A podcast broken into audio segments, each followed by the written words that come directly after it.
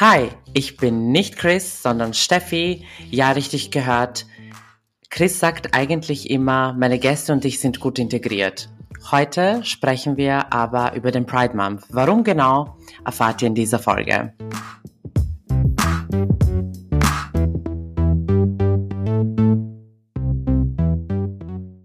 Der Pride Month wird jedes Jahr im Juni gefeiert und es ist eine Zeit, wo die LGBT-Community äh, die Gemeinschaft feiert. Der Monat erinnert an den Stonewall-Aufstand im Juni 1969 in New York City. Heute wird der Pride Month weltweit gefeiert mit verschiedenen Demonstrationen oder auch wie die meisten Menschen in der LGBT-Community einfach nur das Zusammensein feiern. Es gibt auch natürlich äh, Organisationen und Unternehmen, die sich offensichtlich als Unterstützer der LGBT-Rechte ähm, machen im Pride-Monat. Ist es aber in Wirklichkeit so, besprechen wir heute. Ich bin nicht alleine heute. Und zwar, ich habe heute Gazal mit dabei, Rapper, Comedian, Content Creator und Political Activist. Hallo Gazal. Wow, hallo. Meine Mama wäre so stolz, dass ich so viele Titel habe. Meine Mama ist Iranerin and they love them titles. Freut mich.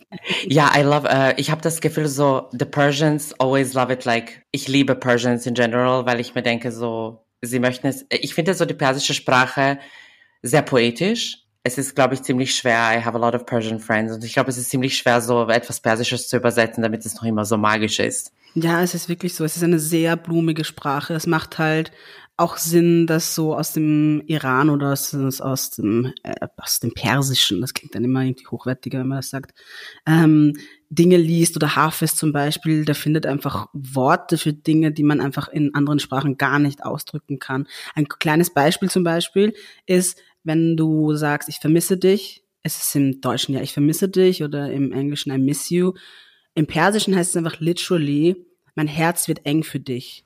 Oh my God. This is like so dramatic and I love oh, it. Ich lieb's auch. Ja, das ist so gut. Also mein Herz wird eng für dich. Love that. Ja. Uh, Gazal, magst du noch etwas ergänzen, was ich vergessen habe zu erwähnen? Vor allem bei Political Activist, glaube ich, äh, wäre es sehr gut zu erwähnen, wie kritisch du ich glaube, den österreichischen Polit also generell den Österreichern, Österreicherinnen und Politikern so entgegenwirkst? Ja, also was soll ich da jetzt sagen? Grundsätzlich, ich bin jemand, der gerne im Internet ist und ich bin gerne im Internet mit meiner Meinung natürlich, ähm, auch mit meinem Cute Face, aber vor allem äh, die Meinung steht da im Vordergrund. Und ich bin auch viel auf Twitter. Ich bin einfach ein richtiger Politik-Nerd. Ich kenne, glaube ich, jede Presseaussendung, die am Tag rausgeht oder zumindest die wichtigsten Dinge, die am Tag passieren. Und vor allem in Corona hat das halt angefangen, dass sich da ja eine PK nach der anderen in, in eine PK die andere quasi gefolgt ist und die Leute waren komplett überfordert und niemand wusste mehr, was passiert da eigentlich. Und neben Corona gab es natürlich auch ganz viele andere Dinge, die zu dieser Zeit halt aufgeploppt sind. Es gab damals, ich weiß nicht, ob ich noch erinnere, es gab damals aber einen Finanzminister, der hieß Blümel zum Beispiel, der hatte ein bisschen Dreck am Stecken, weil er gerne irgendwie seinen Laptop ähm, mit dem Kinderwagen geführt hat. Und es gab damals äh, einen Bundeskanzler namens Kurz, der hatte auch viel Dreck am Stecken. Und da sind voll viele Dinge im Hintergrund passiert und ich hatte das Gefühl, dass Leute überfordert sind, ob der Situation der Pandemie natürlich, was völlig klar ist, und die Umstellung in der Arbeitswelt oder auch im Privaten und diese Dinge irgendwie in den Hintergrund gerückt sind. Und ich habe mir gedacht, okay, für mich ist das sogar schon schwierig herauszufinden, what is happening.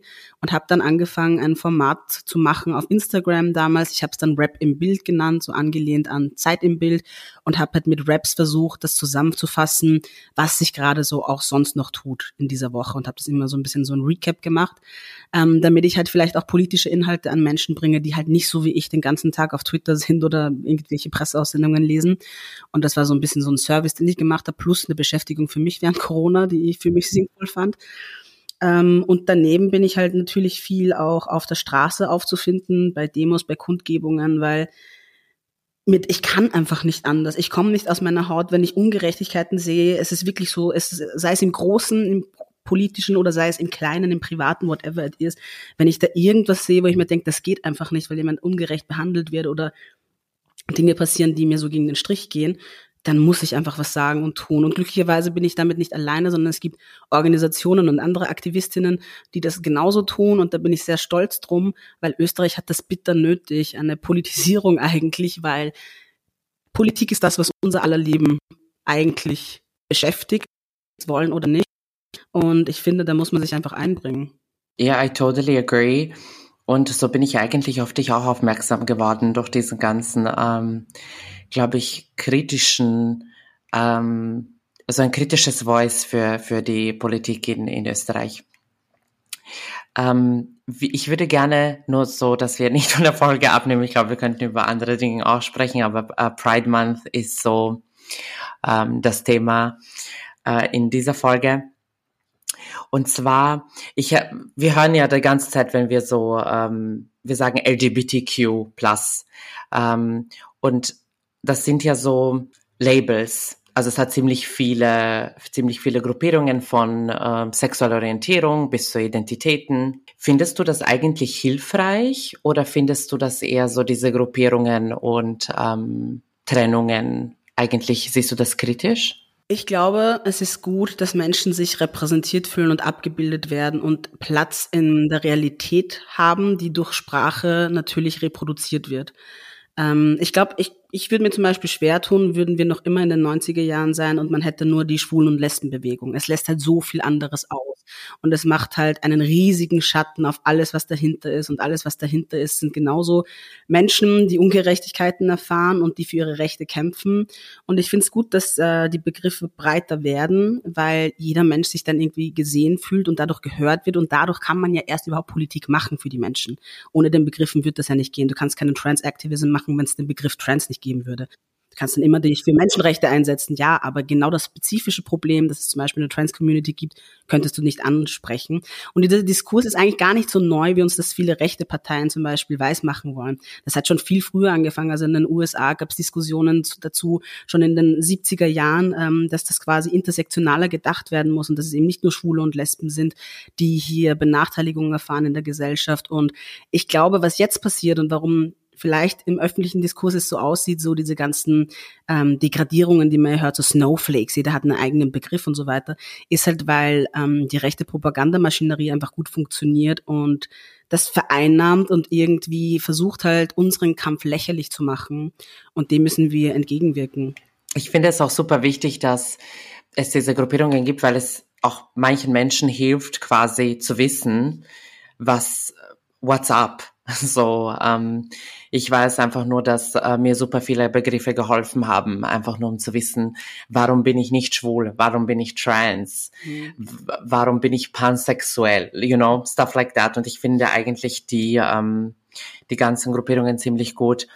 Wenn ich sage jetzt so, es gibt ja so das Wort Flinter und das ist ja auch ähm, quasi eine, eine eine Gruppierung von Identitäten und Orientierungen.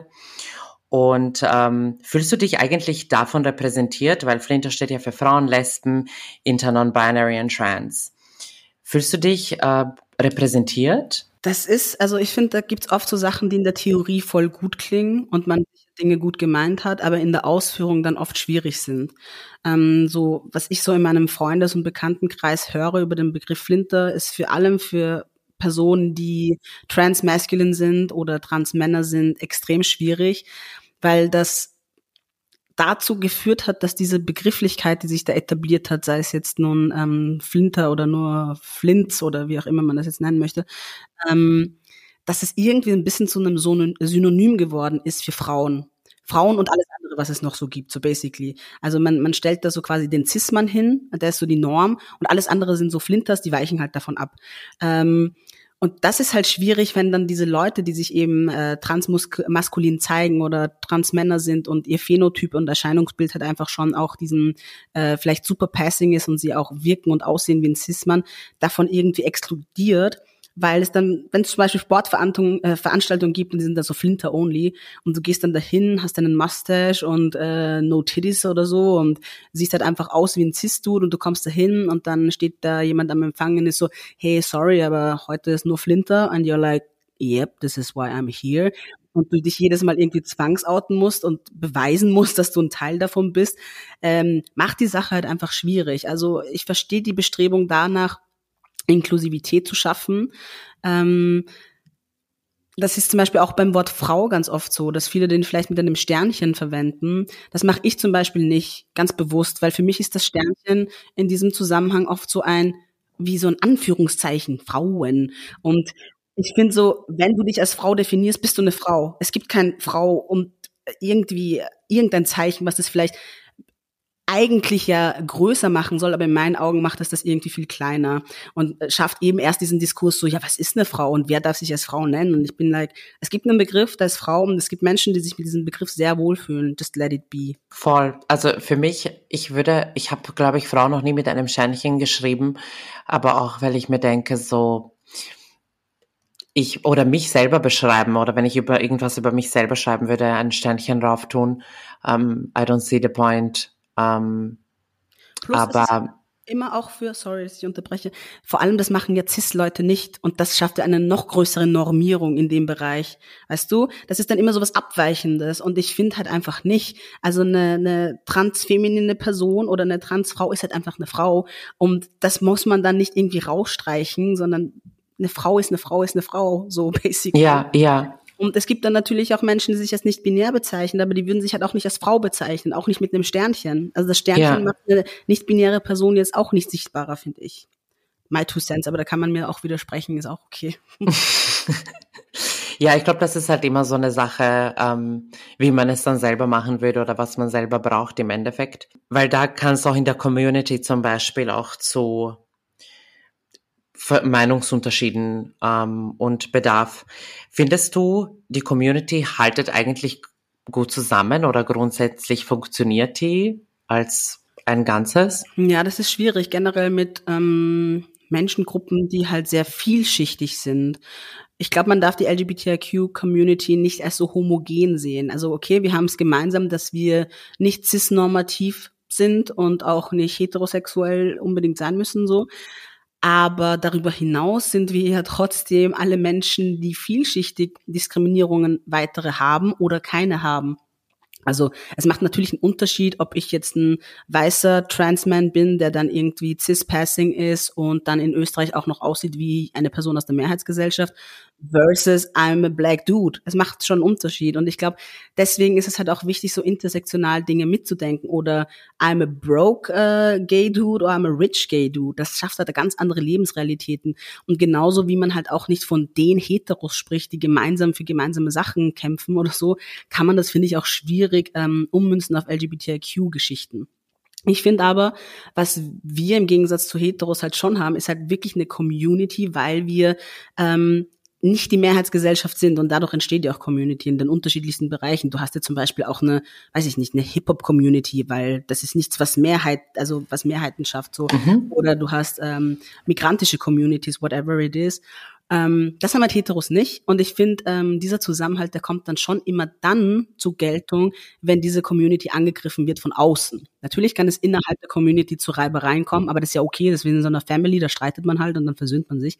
Aber wenn wer von außen kommt und sagt, hey, das ist nicht in Ordnung, wie du bist, dann ist es so, wait a minute, you just woken the dragon. Und das hat man ganz gut gesehen bei der Rosa Villa vor ein paar Wochen, wo Faschos versucht haben, irgendwie gegen die Drag-Lesungen vorzugehen und auf einmal standen um 7 Uhr. Das muss man sich vorstellen. Linke, die um 7 Uhr wo stehen, okay?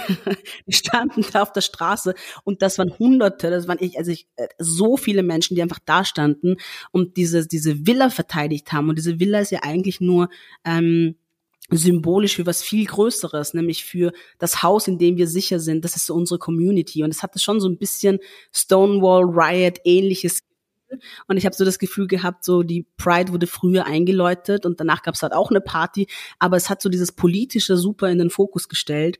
Ähm, und ja, auf der anderen Seite waren so zehn lächerliche Hanseln, die irgendwie Kreuze gebastelt hatten und ja, es war äh, eh super Blamage und peinlich und ja, aber ich wünsche mir trotzdem, dass die nächsten Male, wenn wir Drag-Lesungen haben, vielleicht keinen Polizeischutz brauchen und auch schon gar keine Faschos. Die bräuchten wir übrigens nirgendwo. Ich finde es auch funny, dass zum Beispiel generell jetzt äh, bei so LGBT-Demos, Pride-Demos, bei der Pride generell die Polizei dabei ist und uns quasi irgendwie so Schutz gewährt, wenn eigentlich waren die das Problem, warum die Riots gestartet sind. Und ich finde es eigentlich so immer so super interesting zu sehen. Plus, ich habe letztes Jahr bei der Pride habe ich ein, ein Polizeimotorrad gesehen, das hatte hinten einfach so eine Pride-Fahne and I was like, I don't know. Es ist so ein bisschen so auch so Pinkwashing seitens der Polizei so. Also man muss halt die Polizei als ein System sehen und äh, dieses System ist halt ein äh, sehr unterdrückendes, ein rassistisches und ein homo- und transfeindliches. Und da geht es nicht um Individuen. Ich weiß schon, dass es in der Polizei auch Leute gibt, die selber vielleicht queer sind, aber die haben sicher nicht das chilligste Leben. Und ich will dann halt auch nicht, dass dann Leute sich hinstellen und mit der Polizei äh, Fotos schießen und reingrinsen, während der Polizist oder die Polizei als Apparat andere Menschen verdrischt oder äh, keine Ahnung, andere Menschen unterdrückt. Das finde ich einfach irgendwie nicht cool. Und ich finde, dass die Parade uns gehört und keine Bühne ist für sowas. Ja, ich finde, ich finde, ich sehe, ich liebe den Pride Month generell, weil ich mir denke, ähm, es sieht super viel Aufmerksamkeit, super viel wird thematisiert ähm, für, für die meisten Menschen, die damit zum Beispiel gar keinen Kontakt haben oder niemanden in ihrer, ähm, in ihrer Umgebung ähm, von Personen, die queer sind. Und deswegen mag ich es immer, dass ihr das so für ein ganzes Monat wirklich so in your face für die Leute, die was dagegen haben.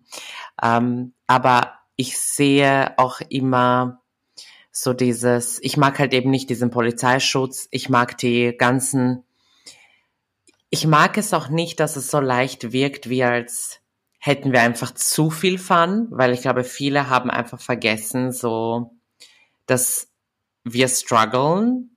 Natürlich geht es uns viel besser als in den 60er und 70er Jahren, keine Frage. Jedoch denke ich mir, es passieren so viele Sachen ähm, auf der Welt, wie zum Beispiel in den USA, dass eben so Gender Affirming Care einfach gestrichen wird für junge Menschen, dass ähm, auch in manchen Ländern eben ähm, Homosexuelle und Transpersonen auch umgebracht werden oder auch ähm, verhaftet werden. Und das ist dann so, hey, let's go to this bomb rave and have some fun für manche. Und das stört mich dann schon, ähm, wenn auch Unternehmen auch so, hey, buy this. Das ist so die Gruppe, die ist so super diskriminiert in der Arbeitswelt. But hey, komm zu mir und kauf mein T-Shirt. Ähm, und das ist halt irgendwie so Pride Month teilweise auch geworden. Ähm, hast du, was ist eigentlich Pride Month für dich? Ja, die Dinge, die du gesagt hast, die sehe ich ähm, schon noch ähnlich. Ähm, ich verstehe natürlich auch den Wunsch, dass man einfach mal wenn man sich das ganze Jahr damit beschäftigt, sich für seine Rechte einzusetzen und dann einfach mal Party feiern will mit Leuten, wo man sich nicht komisch fühlt, weil everyone is like a little weirdo there. Das ist wunderschön. Ähm, aber ich verstehe natürlich auch, dass das Politische in den Hintergrund rückt bei diesen Paraden. Weil der Pride Month, da ist ja auch noch mehr als nur diese Regenbogenparade. Es finden ja voll viele Veranstaltungen statt, sei es zu Menschenrechten oder Lesungen oder whatever it is. Es gibt ganz, ganz viel. Also informiert euch und geht da auf jeden Fall hin auch.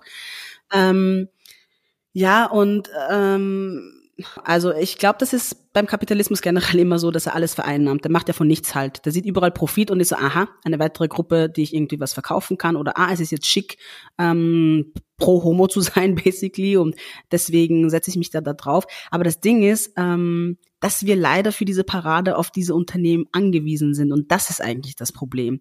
Weil die sponsern nämlich die Parade, weil wir uns das als Community sonst nicht leisten könnten. Und da finde ich, ist eigentlich nicht der Fehler zu sagen, oh, ein Unternehmen will Sachen verkaufen. Of course, it's their job to do it. Es ist eigentlich der Fehler, dass man als Politik nicht hergeht und sagt, hier wisst ihr was, wir schützen euch vor diesen äh, Konzernen und wir geben euch das Geld dafür, damit ihr endlich mal die Sichtbarkeit habt, wenn wir es schon nicht schaffen, äh, die Gleichstellung herzustellen. So, das wäre dann Bare Minimum, was man tun könnte. Und allein dadurch wäre es dann nicht so ein pink gewaschter Paradending. Ich meine, letztes Jahr, ich weiß nicht, da waren Unternehmen dabei, die irgendwie so Bauwerkzeug verkaufen und so Stuff. Und I like, ja. was, was ist denn, was hast du, also what is happening? So, I totally get it. Aber ich finde halt einfach, da muss die Politik mehr Geld reinstecken in NGOs, in Vereine, damit diese Regenbogenparade auch stattfinden kann. Finde es übrigens auch eine extreme Frechheit, dass heuer das Village nicht stattfindet, aus Finanzierungsmangelgründen.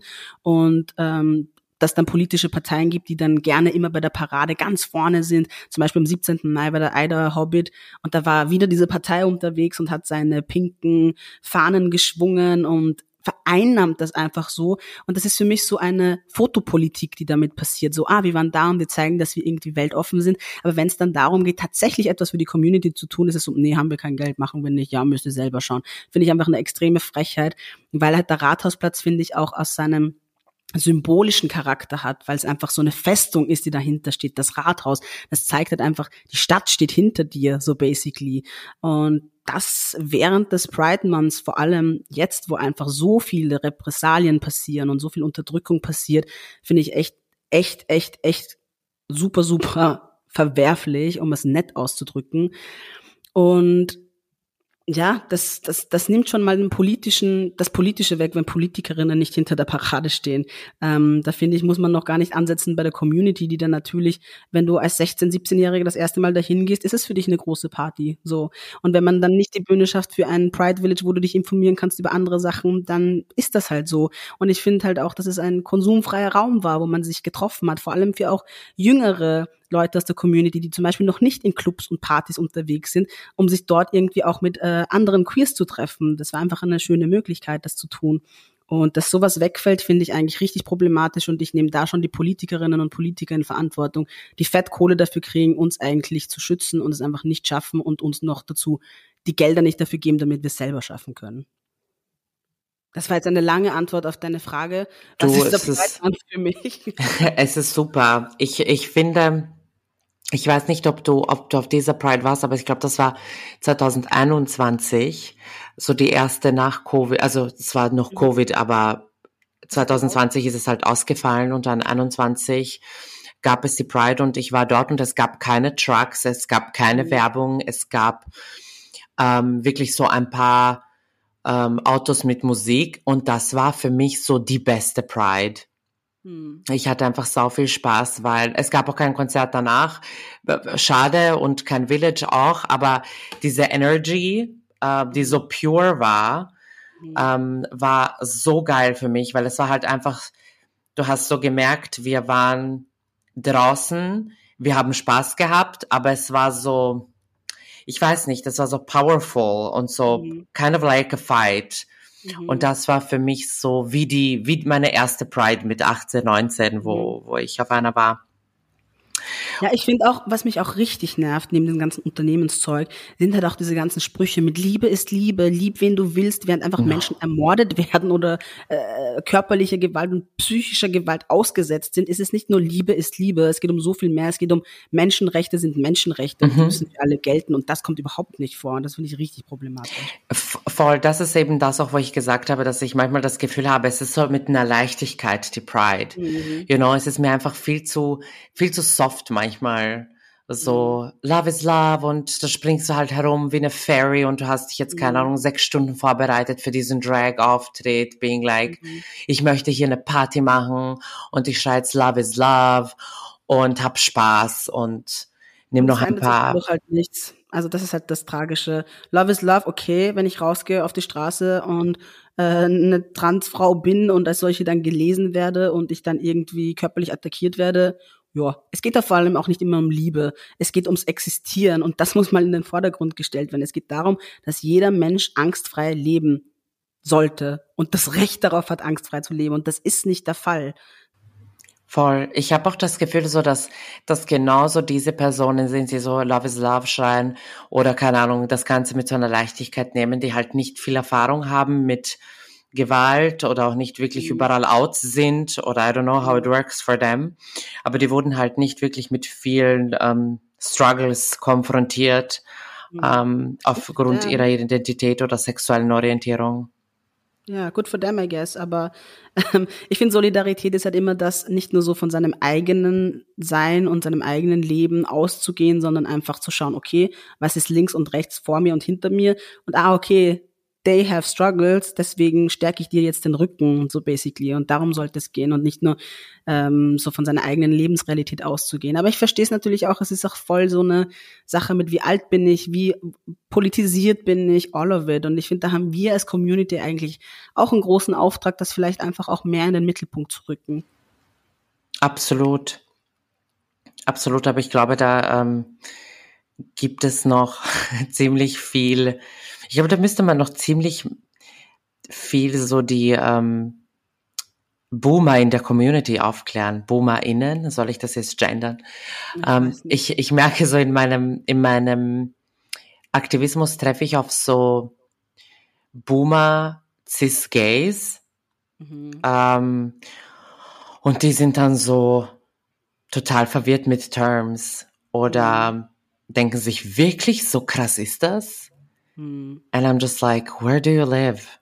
Mhm. So, was ist so deine Realität? Und dann beschäftigen sie sich einfach mit gar nichts, weil die sind jetzt, keine Ahnung, auf so einer Party ohne T-Shirt mhm. und sind halt unter Bears und haben Fun und Transfrau feiere ich, weil, keine Ahnung, sie High Heels trägt und super fierce ist. Nur wenn sie passing ist, dann feiere ich mhm. sie, weil sonst ähm, feiere ich sie nicht, weil schaut ja komisch aus. Mhm. So I don't know what goes in through their heads, aber auf jeden Fall ist das so oft der Vibe, wenn ich mal ähm, irgendwie auf so ähm, Boomer, Cis-Gays, Middle European mhm. treffe. Ich finde, ich würde es gar nicht mal so so eng auf äh, Boomer sehen. Es ist halt schon sehr so. Ich habe das Gefühl, dass viele dieser Vorkämpferinnen, wofür ich dankbar bin natürlich, dass diese Kämpfe erfoch, also, äh, gefochten wurden, so in den 90ern halt für diese Sichtbarkeit und Gleichstellung gekämpft haben, dann in den 2000ern so Ehegleichstellung gekommen ist und der like, okay, my business is here, is done. So basically, wir haben es geschafft,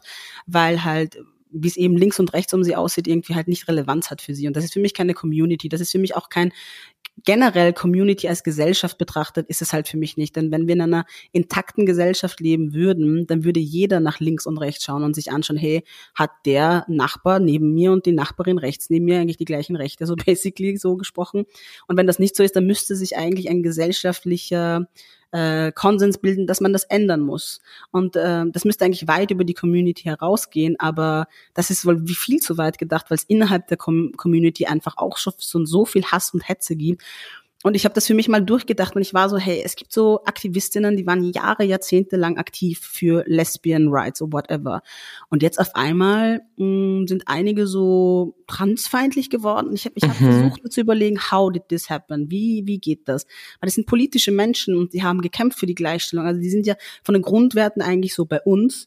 Und ich habe für mich selbst so analysiert oder mir das durchgedacht und ich war so, Okay, irgendwie auch logisch, weil es sind genauso die older Lesbians, die früher dafür kämpfen mussten, weil ihnen vorgeworfen wurde, ja, ihr wollt doch alle Männer sein, ihr seid doch alle Kampflesben und wenn sie kurze Haare hatten, dann war das so, ah, ihr, ihr versucht so Männer zu imitieren und dafür mussten sie sich immer abgrenzen. Es war so, nein, eine Frau kann aussehen, wie sie will, die kann kurze Haare tragen, die kann whatever tragen, keine Brüste haben, dies, das haben und ist trotzdem immer Frau. Und jetzt auf einmal ist es so, oh oh, there are lesbians who are trans-mask there are lesbians who call them trans man und ihre ganze Welt ist so, ihr greift basically deren Welt an, so ein bisschen. So, wir haben jahrelang dafür gekämpft, dass Lesben nicht Männer sind und jetzt kommt ihr daher und zerstört das ganze Bild. Und das war für mich dann so einleuchtend, was es dann für mich einfach einfacher macht, diese Person ähm, also zu verstehen, was aber jetzt nicht unbedingt heißt, dass ich es akzeptiere, of course not. Aber äh, für mich selber ist es dann so, ah, okay, this is why you're an asshole. So, aber rechtfertigt natürlich gar nichts. Aber ich glaube, so diese alten Kämpfe, die sind halt ausgefochten für viele und ist so, okay, jetzt ist ja meine Ruhe. Aber dass neue Dinge dazukommen, dass die Welt weitergeht seit den 90er Jahren oder den Nullerjahren, well, das ist halt, ich glaube, ein Generationenkampf, den man nicht nur innerhalb der Queer Community hat, sondern eigentlich überall.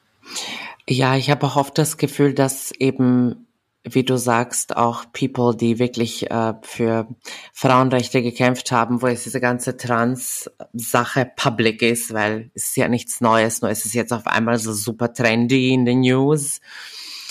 Ähm, die haben sich dann so, manche haben sich halt einfach extrem gespalten und haben das Gefühl, so das gehört jetzt nicht zu uns. Und das hat mich so auf jeden Fall verwundert, dass es so ein Movement geworden ist, so ein ganzes Anti-Trans-Movement und ich als, als Frau, als Transfrau, kam da oft auf so Personen, wo ich mir gedacht habe, die ich voll gefeiert habe, ähm, wie zum Beispiel, I don't know, Alice Schwarzer oder J.K. Rowling, wo auf einmal so ich excluded werde aus Spaces oder mir meine Frau, mein Frausein ähm, aberkannt wird oder nicht wahrgenommen oder meine Existenz generell in Frage gestellt wird, war so super, super depressing und dann noch dieses ganze Movement, dass so Leute draufspringen auf dieses ganze Ding und be like, mhm.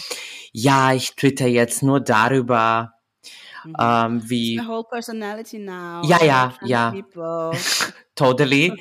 und ähm, dieses ganze, ich glaube, Turf sein oder ich sag, ich kann nicht einmal mehr Turf sagen, weil ich sage jetzt einfach Anti-Trans-Activist. Das ist mir so am liebsten.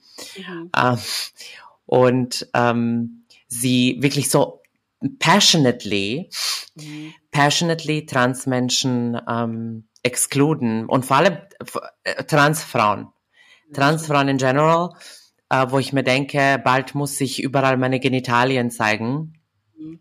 uh, to just like go anywhere oder keine Ahnung mich beweisen als Frau und dann denke ich mir so, what do you do um, with trans women that are like super passing und halt mit Geschlechtsangleichung? Like, what do you do with them? So, wie kannst du es wissen, um, dass das jetzt wirklich eine Transfrau ist? Oder ist es auch super toxic für auch um, Mask Lesbians?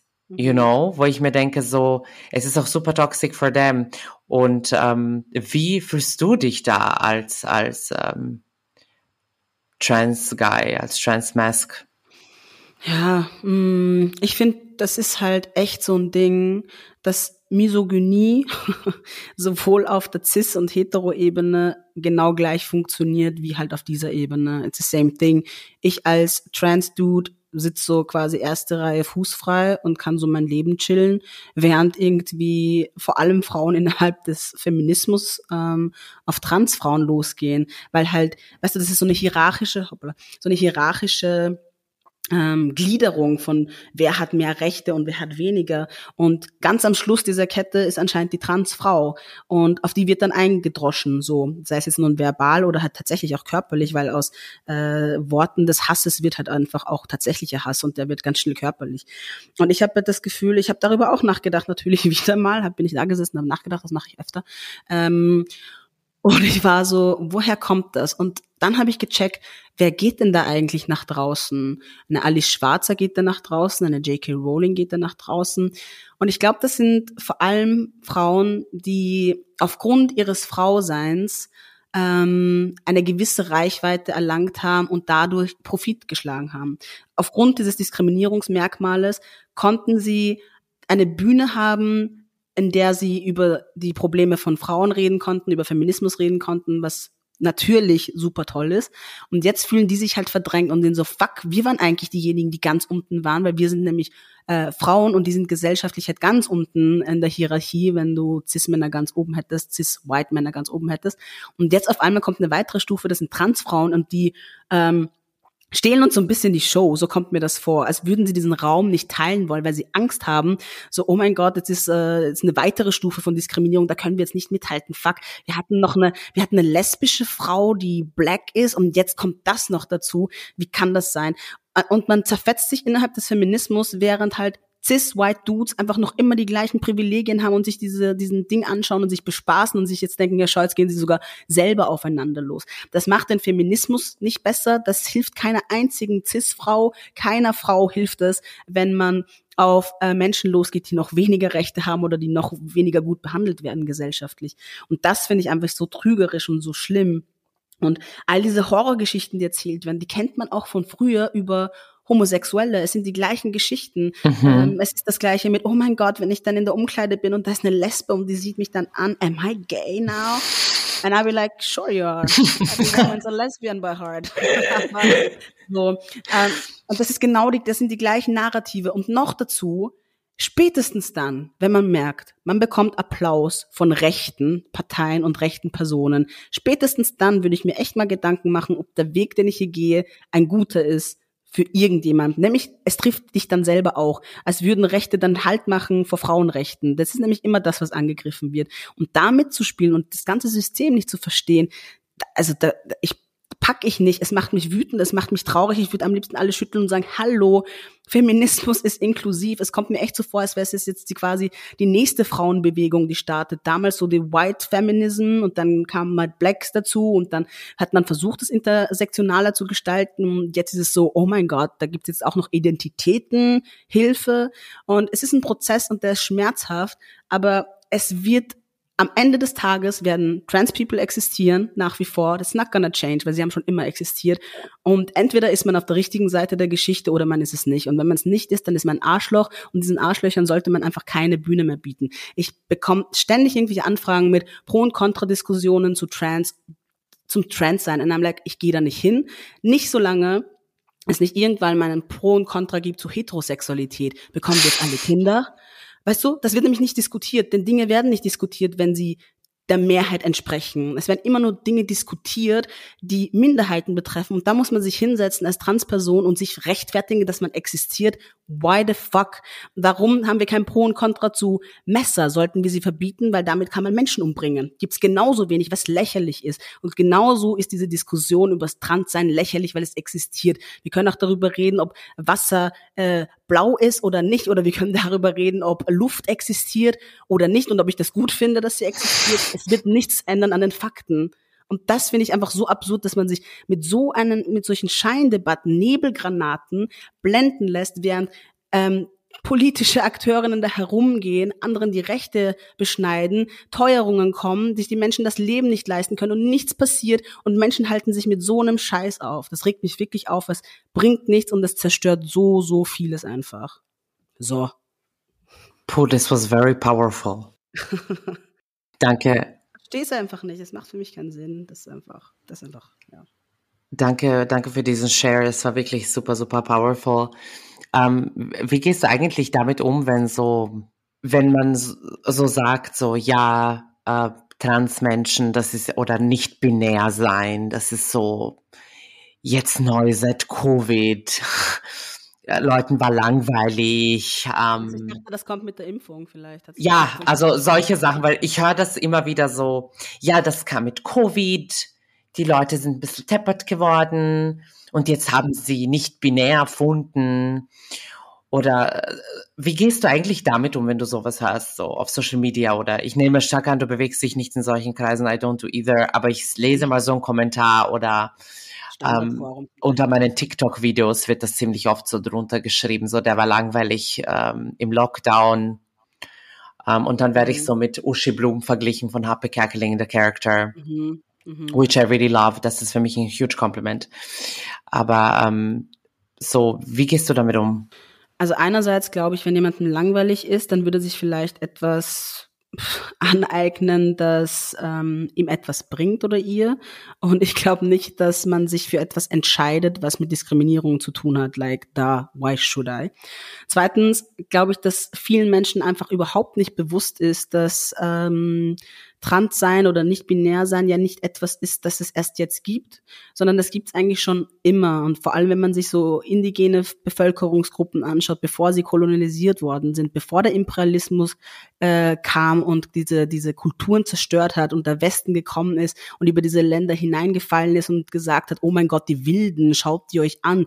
Die reden von mehreren Seelen in sich tragen und finden das toll und die haben Sex mit gleichgeschlechtlich. Wir müssen, das geht nicht. Wir müssen jetzt zeigen, wie wir das das in England machen und das ist total gesittet, die haben nur Männer und Frauen Sex und da hat auch nur der Mann Spaß, bitte, das muss man auch noch dazu sagen. Und ähm, so und so sieht man aus und so kleidet man sich, dass das eigentlich ein kompletter Export ist des Westens, sich jetzt da so hinstellt und so tut, oh mein Gott, das ist ein kompletter Trend. Ihr habt nur genauso wie ihr vergessen habt, dass ihr einfach äh, Leute überfallen habt und, und, und Bevölkerungsschichten quasi ermordet habt, habt ihr genauso vergessen, was deren Kulturen halt waren. So, das ist immer das Erste. Learn History. Und das andere ist halt, man ist halt, ich glaube, als Mehrheitsgesellschaft fühlt man sich halt immer von allem bedroht, was auf einmal daherkommt, was nicht seinem Selbst entspricht, weil man ist es so gewohnt, es ist so natural for white people, for cis people, for heterosexuals, dass sie sich überall sehen, in jedem scheiß Film, auf jeder scheiß Werbung. Du, es gibt Werbung, da wird Butter verkauft und dafür muss eine Frau nackt herumlaufen. äh, und I'm like, what is happening? Weißt du, so, es ist so natural, ja, natürlich. Stell dir mal vor, es wäre eine Transperson, die rumläuft und Butter verkauft Oh my God, no. nobody would buy it. Aber nur im Ja. Juni, nur im Pride Month, so den ganzen Ja, Juni kommt diese In Werbung. Regenbogenfarben, das ist die Butter, auch wenn du sie aufschneidest, ist immer die Butterseite eine andere Farbe. Nein, aber weißt du, was ich meine? Es ist so, das ist, sie sind so gewohnt, dass sie repräsentiert werden, dass nur sie gesehen werden, dass diese Bühne nur ihnen gehört, dass sie diese Bühne, die für sie das Privileg ist, überall repräsentiert zu sein, natürlich nicht teilen wollen und natürlich versuchen, alles lächerlich zu machen. Und auch da muss man sich anschauen, wer führt denn diese Debatten federführend? Und es sind in den meisten Fällen Rechtskonservative, die genauso die genauso ähm, aufschreien würden, wenn es heißt, wie es damals hieß, so eine Frau lässt sich scheiden. Weißt du so, der, deren Weltbild ist ja ganz schnell zer, zer, zerrüttet. Und auch der Karl Nehammer war letztens auf irgendeiner Veranstaltung, so einem ländlichen Brauchsding, und der war so, ja, in Zeiten der Krise, da hieß es hilfreich, wenn man sich so festhalten kann an Werten. Und ich glaube, das ist so das Ding mit, dass man einfach so Angst hat vor so vielen Dingen, weil das Leben ist halt komplex geworden. Es ist natürlich globaler geworden. Es ist, man ist halt viel schneller an Informationen, man kommt halt viel schneller an Informationen und kann sich austauschen und so. Und dass man dann aber denkt, das Konservative, das ist das einzige Richtige, woran man sich festhalten kann, hat die Geschichte einfach bewiesen, dass dem halt nicht so ist. Also Gesellschaften sind im Wandel, Menschen bekommen Gehör, von denen äh, die Mehrheitsgesellschaft das nicht will. Und ich finde, diese Kämpfe sind necessary, auch wenn es doof ist natürlich und unangenehm und mit Schmerzen verbunden ist. Aber auch vor uns haben voll viele Menschen gekämpft und haben sich, haben Wunden bekommen von diesen ganzen Kämpfen, die sie geführt haben, damit wir diese nicht haben. Und jetzt sind wir irgendwie so an der Reihe, unsere eigenen Wunden zu haben, damit wir die nächste Generation dafür schützen. Das ist irgendwie so eine, das ist einfach so ein bisschen irgendwie leider die Aufgabe, bis wir endlich wieder so weit sind, dass wir sagen, hey, look, es gibt einen Planeten, da leben unter anderem Menschen drauf und das ist gut, dass die da sind, so und äh, mind your own fucking business. Und wenn wir uns zusammentun würden, würden wir es vielleicht auch schaffen, dass wir als 99 Prozent der Bevölkerung es schaffen würden, dass wir diesem 1 Prozent, das uns quasi die Lebenskraft aussaugt für Profite, vielleicht die mal in die Knie zwingen würden als Kollektiv. Und wenn man das mal begreifen würde, wenn man, was für eine Stärke man hätte, wenn man gemeinsam für Dinge kämpfen würde, dann würde man diesen Scheiß auch nicht machen, ganz ehrlich. Ja, aber ich so, nicht mit den cis-weißen Hetenmännern. Ja, okay, bis dahin, das, die sind dieses 1 Prozent. Da, da bin ich wieder, so da kommt meine Diskriminierung. I'm just like, bis da und nicht weiter. Und das ist halt das Witzige, weißt du, auch das ist sowas. Cis White Dudes fühlen sich von diesem Begriff ja so, so angegriffen. Ja, die Snowflakes. Daran, ja, das ist Sorry, wirklich solche. Snowflakes. Aber es liegt doch vor allem daran, dass sie es nicht gewohnt sind, kategorisiert zu werden, weil sie die Norm sind. Weißt du, was ich meine? Sie sind nicht gewohnt, dass sie ein Label bekommen. Und wenn du ihnen eins gibst, sind sie so, fuck, wa- was, was soll das? Ich bin doch, ich bin doch die Mehrheit, ich bin doch das, ich bin doch einfach nur da und die existieren nur und alle anderen bekommen ihre Labels als Frau und als Lesbe und als whatever. Aber ich, ich bin doch, ich bin doch die Welt und der Nabel der Welt, so basically. Und das ist halt einfach so lustig zum Anschauen, wie die damit umgehen, wenn man einfach nur Dinge benennt, als wäre es irgendwie ein Schimpfwort. And I love it, dass man die jetzt einfach nur mit ihrer eigenen Bezeichnung beleidigen kann. I mean, das ist schon irgendwie richtig lustig. Ja, ich finde eigentlich, äh, wie wir auch besprochen haben, Geschichte und so, ähm, ich glaube, der cis-heteroman wurde auch als letztes erfunden, so auf dem Spektrum. Und ähm, wahrscheinlich ist er noch das Baby unter den ähm, ganzen Labels und Gruppierungen, deswegen so ein bisschen angry und trotzig. Ja. So, ich- He's gonna get used to it. Ja, es ist ein bisschen Aries Energy. Oh. Ähm, ich habe, ich habe nämlich so ein bisschen recherchiert so über Gender und History. Mhm. And I found some super interesting stuff. Und zwar, dass 2000 Jahre vor Christus im alten Mesopotamien Mhm. äh, gab es eine menschliche Bevölkerung, das ist so die früheste known menschliche Mhm. Bevölkerung oder eine der, äh, die quasi nur aus Personen bestand, die weder männlich noch weiblich waren. Und die hatten eben verschiedene Bezeichnungen für sich. Und auch im Ägypten zur selben Zeit gab es drei Geschlechter. Und zwar männlich, weiblich und Seket, äh, mit H geschrieben, Sekhet. Ähm, Mhm. Ich weiß selber nicht, wie man das ausspricht. Ähm, generell in südlichem Asien, das war auch so 500 Jahre vor Christus, äh, gab es auch eine Gemeinschaft, die weder weiblich noch männlich war. Also non-binary People sind nicht äh, neu erfunden. Es gibt sogar zum Beispiel ähm, im siebten Jahrhundert äh, vor Christus, also kurz bevor Jesus eigentlich auf die Welt gekommen ist, apparently, allegedly, allegedly. Some say. manche haben sie gesehen, manche nicht. Let's see. ähm, und bei denen war zum Beispiel ähm, gab es nur Menschen, die keinen Geschlechternormen entsprochen haben. Und die wurden auch wirklich als KriegerInnen, PriesterInnen und Prophetinnen ähm, anerkannt. Mhm. Zudem haben sie auch die erste Hormontherapie erfunden. Ah, mit was? Mit Bienen? Süßholzwurzel. Ah, das ist quasi Lakritze. Ja. Ja. Glaubst du, war ich gleich nach dieser Recherche, glaubst du, war ich sofort und habe mir Lakritze gekauft? I did. But it works both ways, oder? In I have no idea. ich mein, let's see if I get chest hair. Und natürlich die indigenen Völker ähm, mit Two-Spirited People. Ich glaube, das ist so das am mhm. meisten famous. Äh, das habe ich gewusst, bevor ich überhaupt recherchiert habe, weil ich glaube, das ist so, das ist so auch das jüngste Volk, ähm, mhm. glaube ich, das ausgelöscht wird, ausgelöscht, aus oder versucht wurde. Ähm, mhm.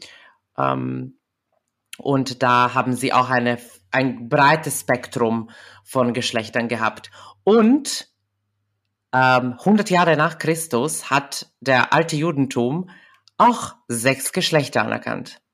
Mhm. Which was super interesting for me. Viel zu wenig, finde ich, viel zu wenig. Also soll ich dir was Lustiges erzählen? Äh, ich meine, es ist progressive als 2025. Äh, 23, sorry. Wow, I'm in the future. come back to the future. Ähm, ich erzähle dir mal was Lustiges dazu. Mhm. Ähm, ich bin ja, als ich ein Kind war, bin ich so durch die Welt gelaufen und ich war so, alle Mädchen stehen auf Mädchen, because da, why wouldn't you? Für mich war das so meine Realität, darum hatte ich irgendwie auch nie so wirklich ein Coming Out. Und ich bin auch den Rest, den, den Rest meines Lebens durch die Welt gelaufen und ich war so, jeder ist nicht binär. Das geht gar nicht anders. Es muss so viele Geschlechter geben, wie es Menschen gibt, weil, excuse me, du kommst auf die Welt und wirst, automatisch interessierst du dich als Junge für Autos und automatisch stehst du auf Blau und automatisch magst du dieses und jenes und als Frau ist es genau andersrum. Es ist einfach so idiotisch, alleine wenn man sich so andere Kulturen auch jetzt ansieht. Und ich rede jetzt nicht davon, dass man, keine Ahnung, äh, irgendwie weit in den Osten Asiens reisen muss, um irgendwie eine fremde Kultur zu sehen oder whatever. Nee, sondern einfach so literally, wenn du ein paar Kilometer weiter woanders hinfährst, sind auf einmal Rollenbilder einfach auch ganz unterschiedlich. Und dass das natürlich etwas ist, was Menschen geschaffen haben. Das ist eine kulturelle Geschichte, eine Sozialisierungsgeschichte, was man, wo man sagt, so und so hast du zu sein, wenn du eine Frau bist und so und so, wenn du ein Mann bist. Und dass sich das natürlich mit der Zeit auch ändert. Früher war zum Beispiel rosa die Farbe von Jungs und, und blau die Farbe von Mädchen, solche Dinge. And I'm like, how the fuck kannst du auf die Welt kommen und du bist like, yep, that totally fits who I am. Genau richtig. Du bist genau zur richtigen Zeit auf die Welt gekommen, in der richtigen Kultur, das alles so fittet.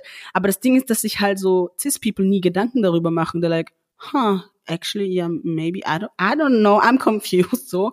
Und dass er Trans-People, ähm, als Umbrella-Term jetzt verwendet, ähm, sich natürlich darüber Gedanken machen und so sind so, ähm, I don't know, I don't want to do that und ich hätte gern das und jenes und why not? Warum sollte ich nicht so aussehen wollen und dann auch noch, vielleicht nehme ich auch eine OP in Kauf, weil ich äh, das und das schöner finde oder besser an mir mag oder das besser zu mir passt, whatever. Das ist irgendwie so der Part, wo ich mir immer gedacht habe, ja, ich muss mich eh nicht outen als trans. I mean, everyone's kind of nicht binär. Und dann ähm, habe ich aber mit meinem Partner geredet and he was like, that sounds pretty trans. Cis People sowas nie sagen. And I was like, huh, jetzt wo du sagst, ich bin schon als Kind herumgelaufen und war so arme Boy, because I, weiß nicht so. Heißt aber nicht, dass ich nicht auch mit Barbies gespielt habe, um hier Stereotype nicht aufbrechen zu lassen, so. Ähm, aber es ist für mich so eine Realisation gewesen, dass ich immer so von mir ausgegangen bin bei allem, ob das jetzt sexuelle Orientierung ist oder Geschlechtsidentität. Und ich bin noch immer der Meinung, das kann gar nicht sein, dass es irgendwie sowas wie Cis gibt und dass man sagt, okay, ich bin eine Frau und ich bin ein Mann, weil es innerhalb dieser Geschlechtereinteilung ähm, viel mehr Unterschiede gibt innerhalb der Gruppe von Frauen äh, und innerhalb der Gruppe von Männern, als es die Unterschiede gibt zwischen Männern und Frauen. Und alleine das ist ja schon auch mal ein Punkt, wo man sich Gedanken darüber machen äh, müsste, zu sagen, hm, maybe I'm a bit off mit meinem, äh, mit meiner Einstellung oder mit meiner Idee.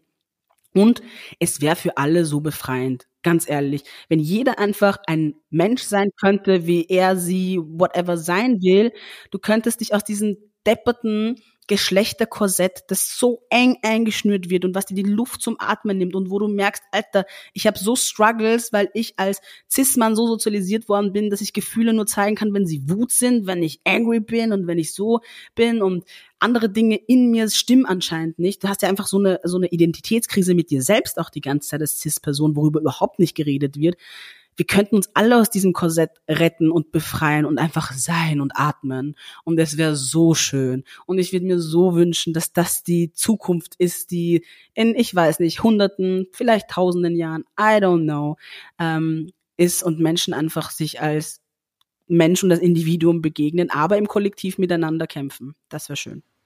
Ja, ich glaube, viele realisieren nicht, wie diese Geschlechterbefreiung ähm, empowering ist für alle. Mhm, voll. Letzte Frage. Was würdest du deinem 15-jährigen Ich sagen oder auf dem Weg geben? Könntest du jetzt so time traveln? Hm. You're trans. Mach's jetzt. Das ist viel einfacher als später. Don't wait, do it now.